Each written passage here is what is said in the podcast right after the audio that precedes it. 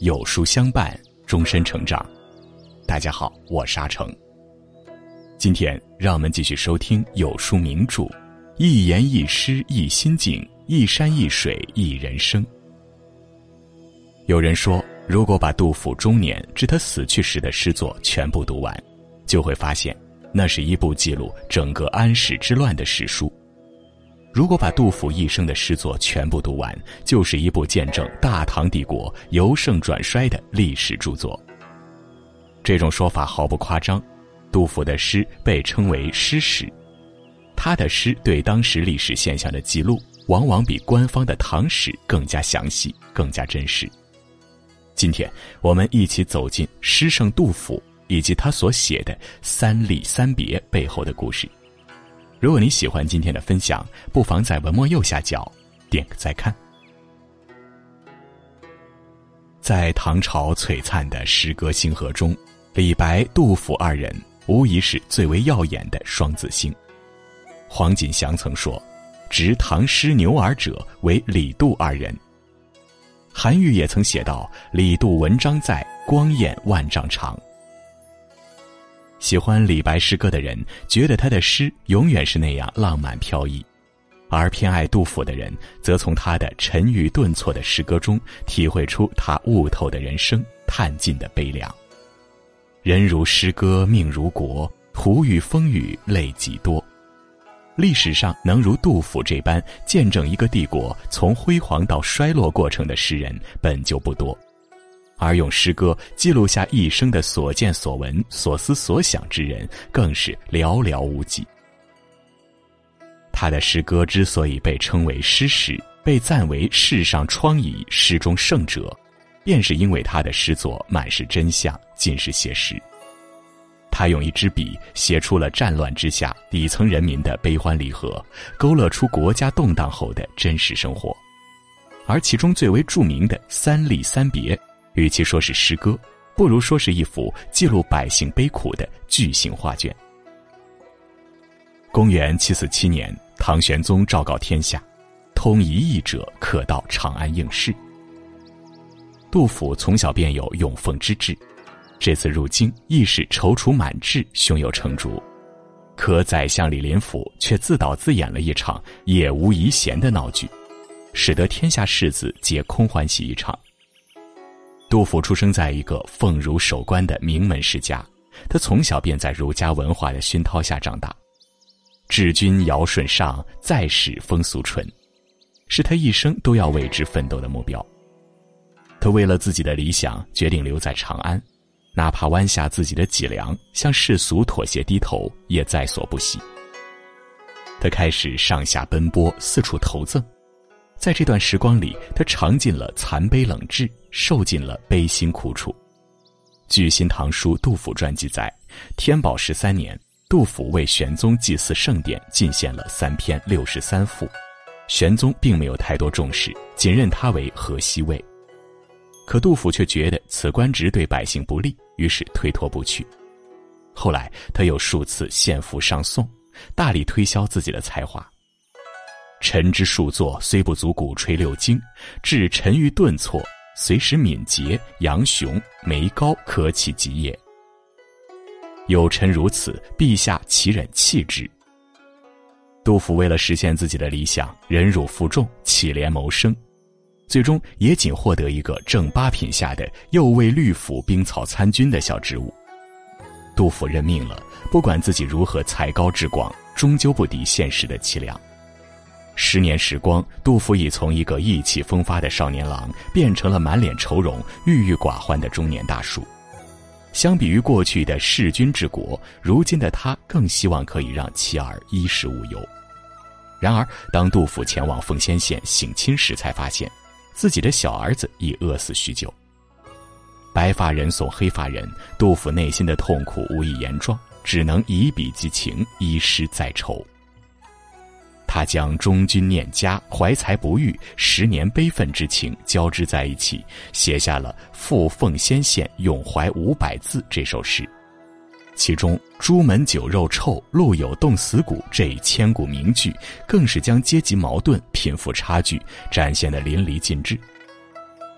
那时的杜甫沉浸在郁郁不得志与丧子之痛的感情中，他不会想到自己未来的命运会更加坎坷，而他深爱的国家也将遭遇到一场前所未有的危机。天宝十四年，安史之乱爆发，节度使安禄山率二十万军，只一月就从范阳打到洛阳，而后半年破潼关，占长安。潼关失守，唐玄宗仓皇西逃。七月，太子李亨即位于灵武，史称唐肃宗。当时，杜甫一家已搬至福州羌村避难。听得肃宗即位，杜甫急忙安顿好家人，只身前往灵武投奔肃宗，却在半路被贼军所劫，押往长安。身陷长安的杜甫内心满是焦虑，他盼望着朝廷可以打败叛军，重夺长安。可等到的消息却是野旷天清无战声，四万义军同日死。大唐一败再败，失望的不仅仅是杜甫，还有那些身陷长安、对胜利渴望的俘虏百姓。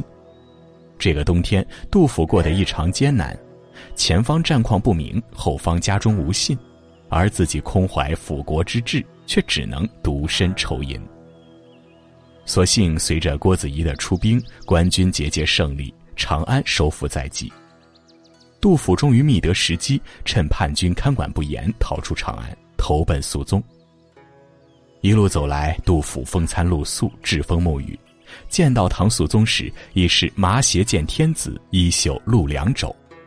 肃宗大为感动，亲授杜甫左拾遗职位，让他可以进龙颜，侍君王，一偿所愿。那段时间可谓是杜甫一生的高光时刻。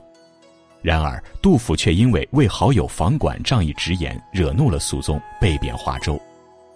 在此期间，杜甫前往洛阳探亲，而唐军与安史叛军在邺城大战，唐军大败，郭子仪军退守河阳，为补充军力，四处征兵。而杜甫正从洛阳返回华州，眼见到战乱给百姓带来的无穷灾难，于是写出了流传百世的《三吏三别》。三吏三别虽只有六首诗，却从不同的角度将百姓的孤苦无依靠、半点不由人的命运记录了下来。这些诗篇是百姓遭受战乱之祸、灾难深重最为真实的见证。俗话说：“宁为太平犬，不为乱世人。”战争带给人们的灾难往往是不可预估的，百姓被裹挟在灾难中，每个人都无法左右自己的命运，主宰自己的方向。安史之乱以后，大唐人口锐减，《旧唐书》中记载的“为人烟断绝，千里萧条”，便是当时最真实的写照。一将成名万骨枯，战争中无论朝廷军还是叛军，为了战胜对方，都要时刻保证己方的实力。于是百姓时刻都要面临军队无节制的征召，而杜甫的《三吏三别》便是在这一环境中创作出来的。石壕吏中，从木头石壕村一直到独与老翁别，杜甫作为一个旁观者，叙述着整个故事的发生。从黄昏到天亮，老翁虽逃，老妪却被抓，一个本就不完整的家庭变得更加支离破碎。吴家别中有个老兵回到家中，看到家徒四壁，老母逝去，乡亲离乱，自己孤身一人，却又被县令征召。这一次，他没有犹豫。前路虽依旧迷茫，可自己无家可别，又有什么眷恋？垂老别中，一老翁家中子嗣全部阵亡，独留老命苟延残喘。可哪怕如此，老翁也要披挂上阵，不能独留己身。他心中最放不下的，便是自己的老伴儿。也许此次一别，便是永恒。可人生难免离合悲欢。如今命运又岂是他自己可以掌握？其实，杜甫的诗中虽有战争的残酷、十室九空的凄凉，可他的背后也深藏着对和平的期待、对家国的眷恋。新安吏中，新安这个小县城连年征战，早已没了适龄男子，朝廷只能征召幼小的孩子前去修筑战壕。虽然杜甫明知这样并不合理。可事到如今，只能依仗王师收复中原。潼关吏中，杜甫对家国的感情更加明显。他和守关兵力的一问一答，便将士兵们忍辱负重的形象跃然纸上。他更以哥舒翰为警示，拳拳之意必现无疑。新婚别中，虽是一对新婚夫妇的离别，但却勾勒出一个深明大义的妻子形象。她在国家的胜败、丈夫的生死、感情的存亡中，依旧保持着自己理性的一面。她只盼丈夫平安回来，两人白头到老，两不相忘。杜甫对百姓同情，却也有对世道的无奈。他希望百姓安康幸福，也知道只有大唐军队胜利归来，才能实现这一愿望。杜甫的诗歌并没有抨击朝廷，也没有单纯同情百姓。他的可贵之处便在于没有回避内心的矛盾，也没有纠结朝廷与百姓的问题所在。他只是用朴实的叙述方式，将他的所见所闻娓娓道来。从古至今，世人往往将目光转向帝王功绩、成败得失上，而忽略了百姓疾苦、泪悲千古。而杜甫的《三吏三别》正是将这段悲剧记录下来，让它成为文学和历史上都不可或缺的一块拼图。国家不幸诗家幸，妇道沧桑俱变功。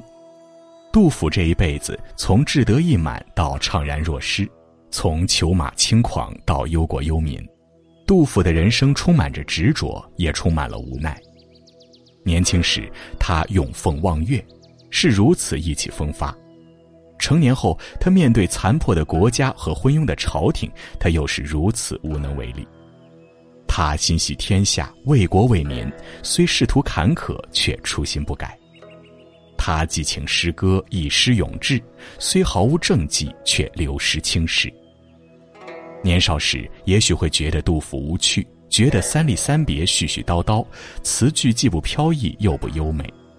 但长大后才知道，杜甫的诗词并不是在课堂上所能体会到的。他的诗既是历史，又是沧桑，唯有历经人生千回百转，尝尽岁月苦辣酸甜，才能体会一二，品尽三味。曾有这么一句话：每个时代都有每个时代的偶像。一个群体都有一个群体的向往。杜甫不但是之后文人的精神领袖，更是中华民族不屈的脊梁。三吏三别情，半生报国梦。杜甫从没有想过他的诗会举世皆惊，他自己会被世人千古铭记。他靠着一份悲天悯人的信念，度过了自己动荡的一生，而世人也因为这份信念，将他铭记在心。一生不忘。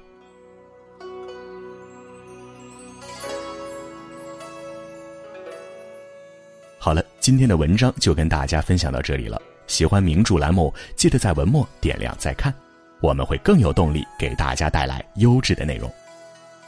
读经典名著，品百味人生，走过半生，终究要在名著中发现真理。